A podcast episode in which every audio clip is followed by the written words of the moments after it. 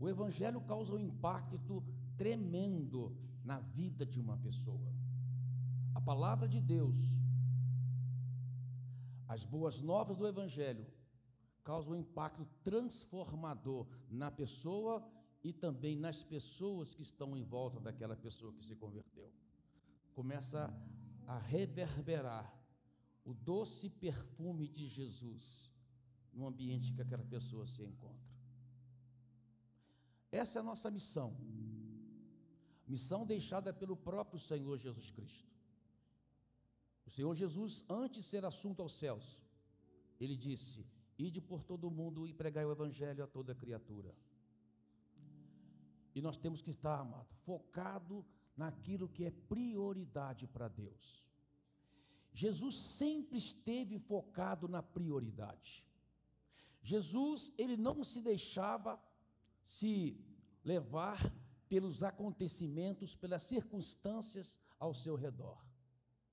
Nada, nenhuma, nenhuma acontecimento tirava o foco de Jesus. E olha que Jesus veio ao mundo justamente num momento muito crítico da nação de Israel politicamente falando, economicamente falando, culturalmente falando. E Jesus veio e manteve no seu foco, que era pregar o Evangelho. Jesus estava na cidade de Nazaré, até os seus 30 anos de idade, oculto ao mundo, ninguém conhecia até então Jesus. Estava lá, era Jesus o filho do carpinteiro.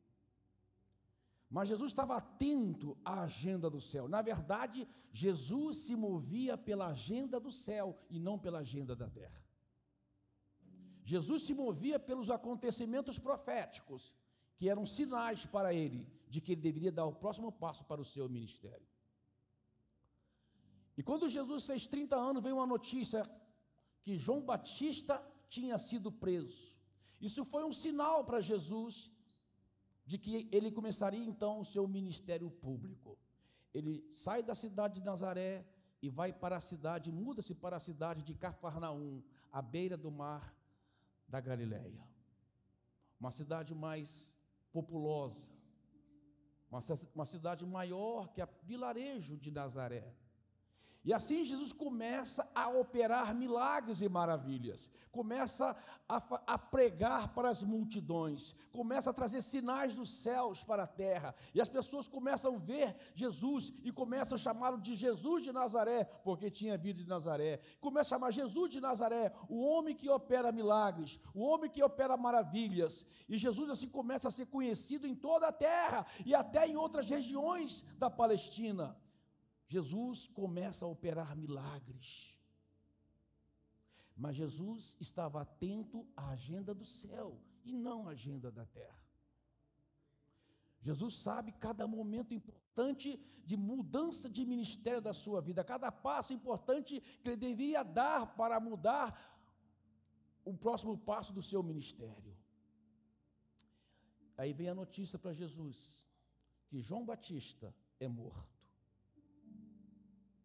E isso é um sinal também para Jesus, de que ele começaria então o seu ministério da paixão.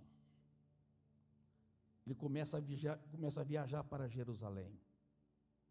Começa a ir para Jerusalém, porque ele sabe que logo se cumpriria na vida dele aquilo que foi dito pelos profetas.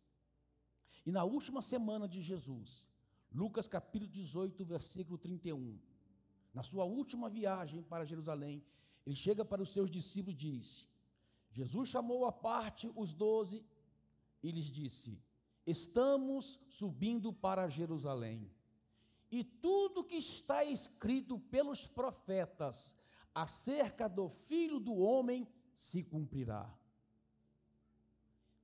Ele será entregue aos gentios, que zombarão dele ou insultarão, cuspirão nele, o açoitarão e o matarão mas no terceiro dia ele ressuscitará. Uau! Como que uma pessoa estava tão côncia dos acontecimentos da sua vida. Ninguém que pisou nesta terra tinha tanta certeza dos acontecimentos futuros da sua vida como Jesus. Parecia que estava lendo o jornal do que ia acontecer. Por quê? Porque Jesus estava atento à sua agenda do céu e também aos acontecimentos proféticos.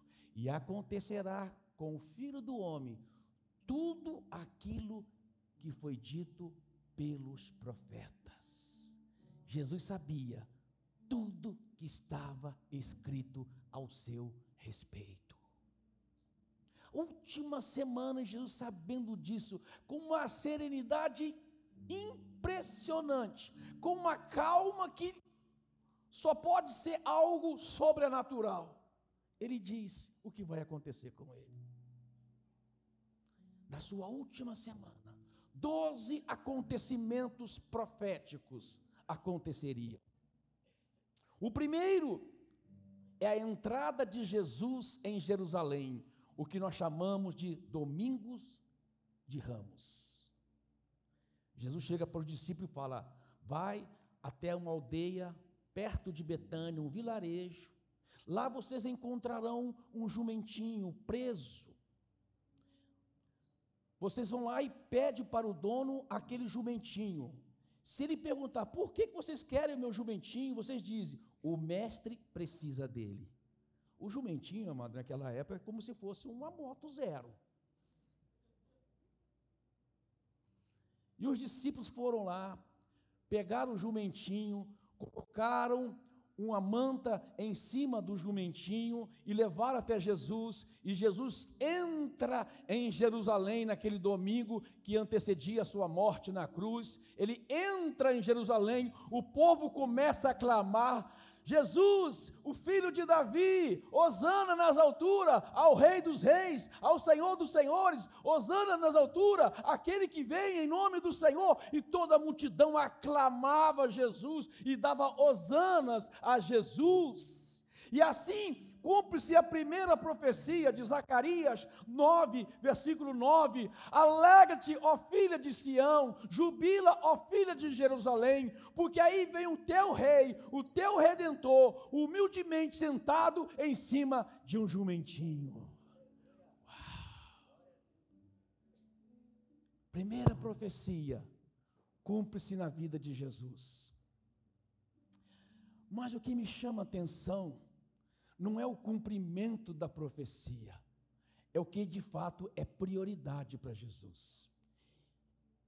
E o que é prioridade para Jesus também deve ser prioridade para nós. Jesus sabia que tinha que cumprir a profecia. Jesus sabia que tinha que andar de acordo com a agenda profética. Mas quando Jesus vai a caminho de Jerusalém para essa entrada entre o e domingo, ele tem dois encontros. E nesses dois encontros, Jesus aponta para a sua prioridade. O primeiro, depois de Lucas 18, 31, Jesus fala para os seus discípulos, ele vem, aí fala, entrando Jesus em Jericó. Havia um homem, cego, mendigo, à beira do caminho. O seu nome era Bartimeu. E Bartimeu, escutando o tropel da multidão, perguntou: O que está acontecendo? O que está acontecendo? Que barulho de multidão é esse que eu ouço nos meus ouvidos? E alguém disse para ele: O Jesus de Nazaré está passando. O Jesus de Nazaré aquele que opera milagres, aquele que a sua fama está percorrendo por toda a terra, aquele que ressuscita os mortos, aquele que faz o aleijado andar, aquele que dá vista aos cegos, é ele, é ele, Jesus de Nazaré. E quando Bartimeu tem essa notícia, ele começa a gritar: Jesus, filho de Davi, tem compaixão de mim. Jesus, filho de Davi, tem compaixão de mim. Jesus, filho de Davi, tem compaixão de mim. Tentaram calar a voz de Bartimeu. Mas pensa bem, o único recurso que ele tinha para atrair a atenção de Jesus era a sua voz. O único recurso que ele tinha é gritar. Ele diz: Eu vou gritar ainda mais alto: Jesus, filho de Davi, tem compaixão de mim. E assim ele atrai a atenção de Jesus.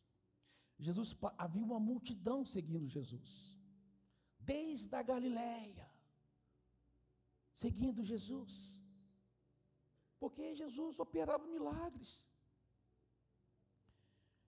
Jesus chamou, trago até mim e levaram Bartimeu até Jesus. E Jesus pergunta para ele: O que queres que eu te faça? O que queres que eu te faça? A resposta de Bartimeu mostra a sua condição. Ele fala que eu torne a ver. Bartimeu, outrora, era uma pessoa que tinha uma dignidade de vida. Bartimeu outrora sentava numa mesa farta, dormia numa boa cama, morava numa boa casa. Algo aconteceu que roubou a vida de Bartimeu. A Bíblia fala Bartimeu, filho de Timeu. Na verdade, Bartimeu, Bar é filho, Timeu era o pai de Bartimeu. É como se falasse, né, o Paulo, né? Um Pedro Paulo, filho, né? Paulo, Paulo, pai, Paulo, filho. O Pedro é meu filho, que é para quem não sabe. Então, Bartimeu, filho de Timeu, algo aconteceu com Timeu, um grande homem em Israel, algo aconteceu com ele, porque roubaram toda a dignidade de vida dele, mataram Timeu e cegaram Bartimeu, filho de Timeu. Roubaram a vida dele, a dignidade dele, e a única coisa que deram para ele foi uma capa. E essa capa que dava a Bartimeu autorização para ficar à beira do caminho mendigando.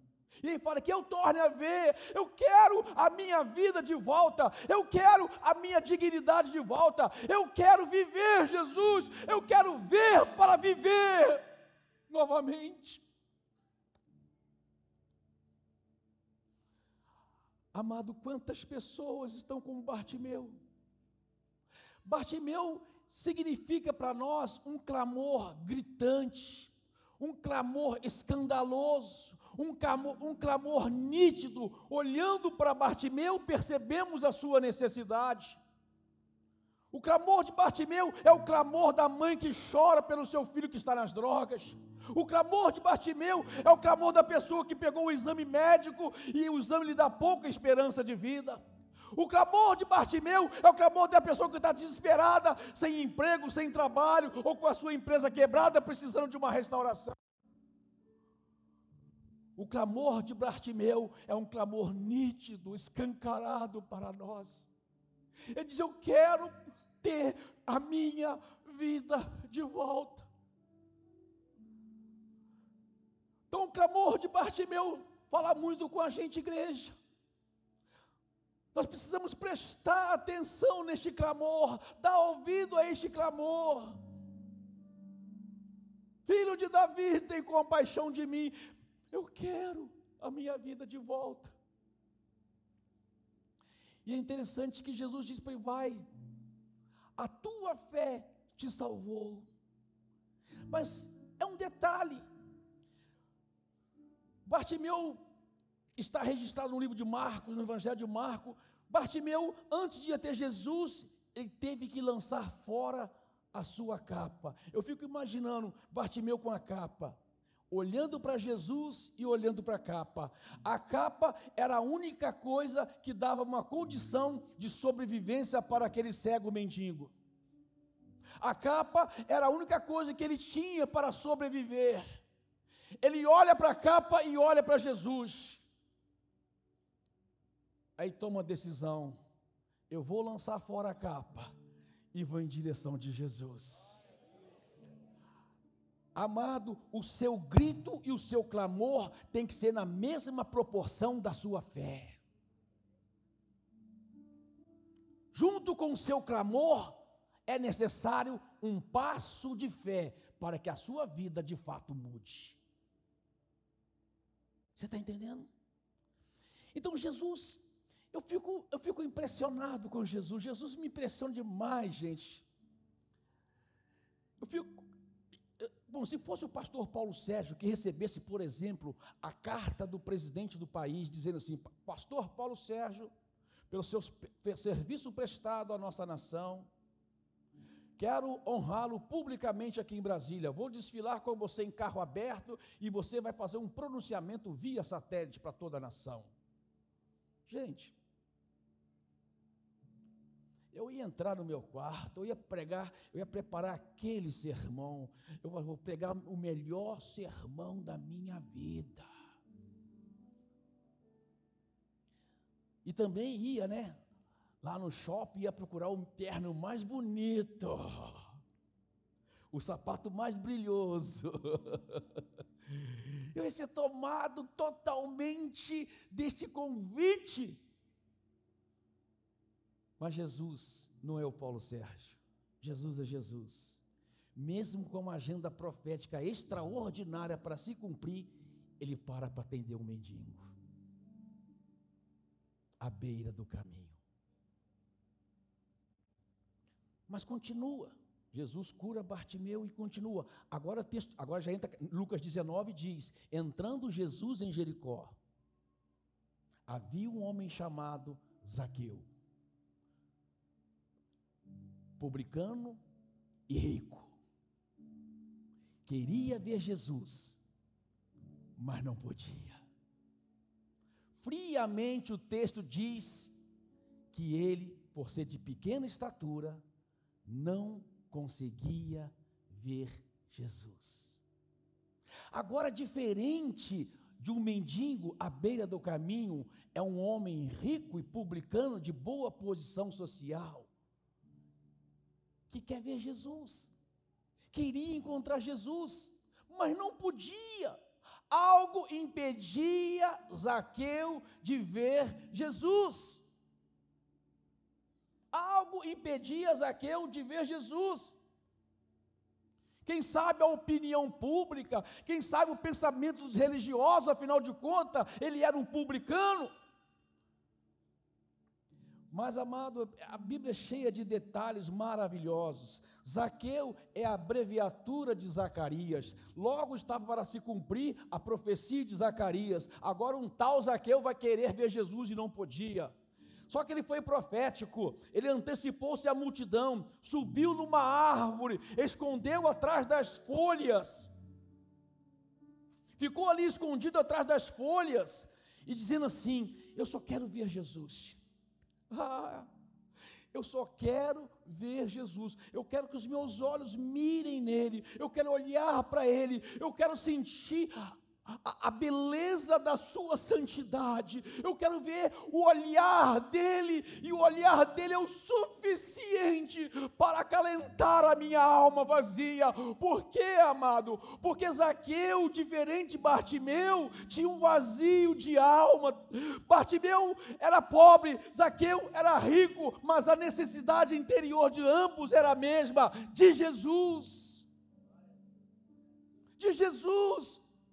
O problema é que quando nós olhamos para os Zaqueus da atualidade, nós fazemos um julgamento, nós dizemos: esse homem é rico, olha só, o Instagram dele só tem lá viagem para a Europa, Estados Unidos, ele passeia com seus filhos em Orlando, vai na Disney, ele tem carro importados, ele mora num bom condomínio, ele não tem problema financeiro, esse homem não tem espaço para Jesus na vida dele, esse homem não precisa de Jesus porque a gente olha o externo, mas Jesus vê o interior. Jesus sabe das lágrimas do Zaqueu lá no travesseiro. Zaqueu queria ver Jesus, mas não podia, amado, porque muita coisa impedia, muito julgamento impedia Zaqueu de ver Jesus. E estava lá aflito em alma, um vazio existencial, a sua alma carente de algo, o uísque mais importado que ele comprava, as viagens mais belas que ele fazia, os carros mais caros que ele comprava, não conseguia preencher aquele vazio da alma de Zaqueu. Porque há um lugar no coração do homem que só Deus pode preencher.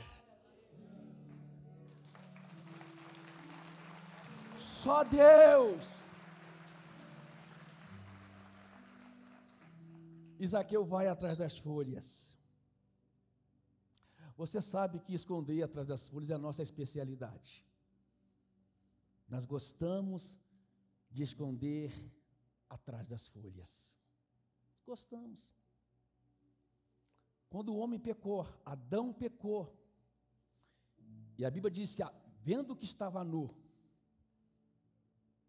sentiu vergonha do seu pecado e cobriu-se de folhas.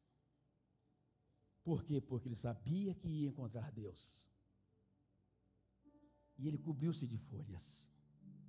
Ele nunca tinha percebido até então que estava nu, porque vivia na inocência. Mas quando o pecado entrou, ele sentiu vergonha e costurou uma roupa de folhas. Roupa de folhas é a nossa justiça própria. Nós gostamos de esconder atrás da nossa justiça própria. Deus foi lá, falou para Adão: tira essa roupa de folhas. Eu vou matar um cordeiro, vou tirar a pele desse cordeiro e vou fazer uma roupa para você. Porque a Bíblia diz que sem derramamento de sangue não há remissão de pecados.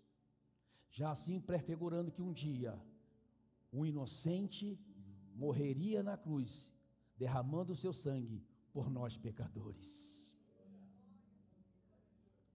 A única forma de você se justificar é através de Jesus, que te justifica de todo o pecado. É por causa do sangue dele, lá na cruz. Isaqueu, ali na árvore, só querendo ver Jesus passar. E Jesus passa. Para surpresa de Zaqueu, Jesus olha para cima e diz: Zaqueu, desce depressa, homem, porque hoje me convém ficar na sua casa. Aleluia. Acho que Zaqueu não desceu, ele caiu da árvore. Ele ficou tão emocionado, tão emocionado que ele escorregou lá de cima. Ele fala: Ele sabe meu nome. Ele sabe o meu nome. Eu, publicano ordinário, escondido aqui atrás das folhas, e ele me conhece. Ei, Jesus te conhece. Talvez ninguém saiba as lágrimas que você derrama no seu travesseiro, mas Jesus sabe. Jesus não vê o seu exterior, Jesus vê o seu interior. Zaqueu, hoje eu vou ficar na sua casa, cabra, desce daí.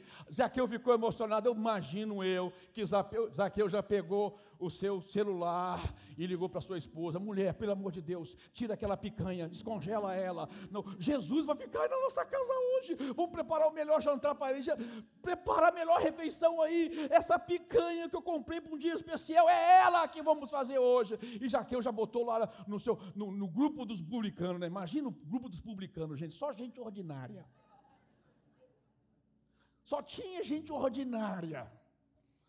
Era um grupo que só tinha piada maldosa, pornográfica, aquelas coisas todas. Que grupo terrível aquele, aquele do, do Zaqueu.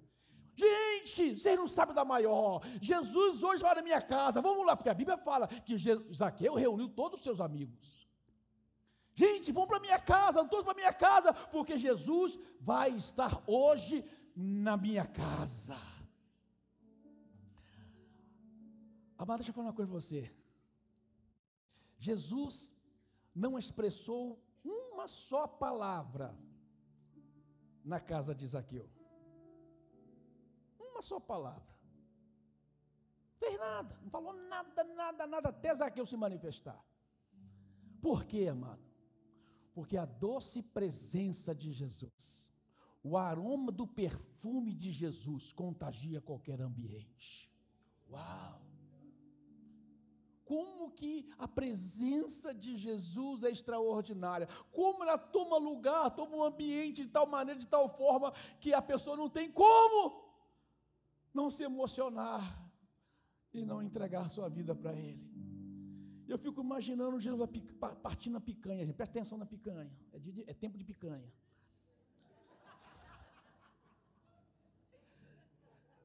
Desculpa a piada. Jesus partindo a picanha. Silêncio puro, só a presença dele, sentado aqui, um, um, um ordinário que outro ordinário, tudo olhando para Jesus, Jesus comendo a picanha.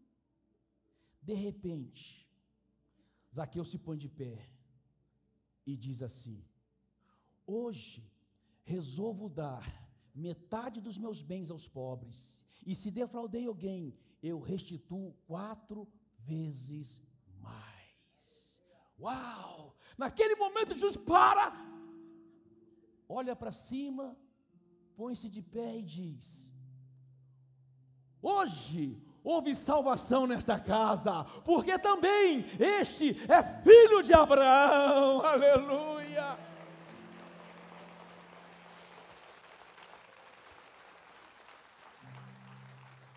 A doce presença de Jesus converte qualquer coração.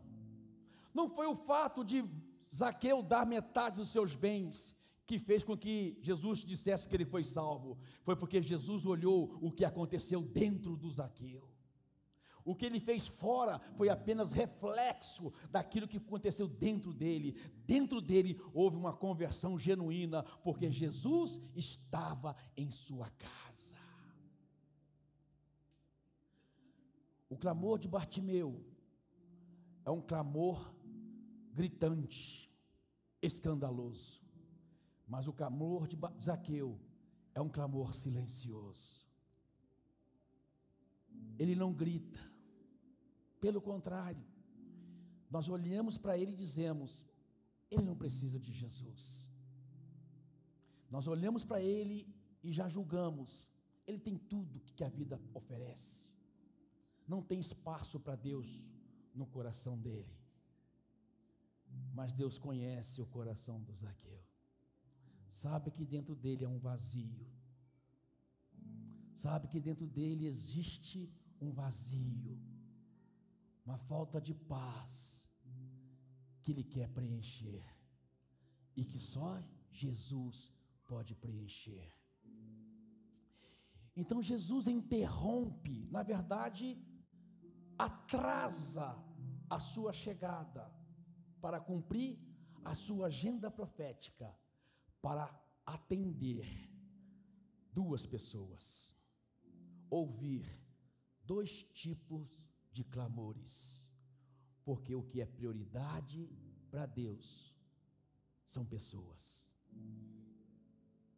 Gente é que é prioridade para Jesus cumprir a agenda profética, ele saberia que tinha que cumprir e tinha que ser morto na cruz e assunto aos céus. Mas ele aponta para nós o que de fato é prioridade: pessoas. Ele morreu pelas pessoas. Deus amou o mundo de tal maneira que deu seu Filho unigênito, para que todo aquele que nele crer não pereça, mas tenha a vida eterna. Se o grão de trigo cair na terra, não morrer, ficará ele só. Mas se morrer, ele produzirá muitos frutos. E os frutos da morte de Jesus se encontram aqui hoje. Nós precisamos entender isso. A nossa maior missão, a nossa maior prioridade é expandir o reino dos céus, é proclamar o nome de Jesus, o tempo aceitável da salvação. Essa é a nossa maior missão. Essa é a nossa maior missão. Jesus sabia muito bem o que ia acontecer com ele. Mas isso não perturbava Jesus, pelo contrário, isso alegrava Jesus, porque ele sabia eu vou cumprir a minha missão.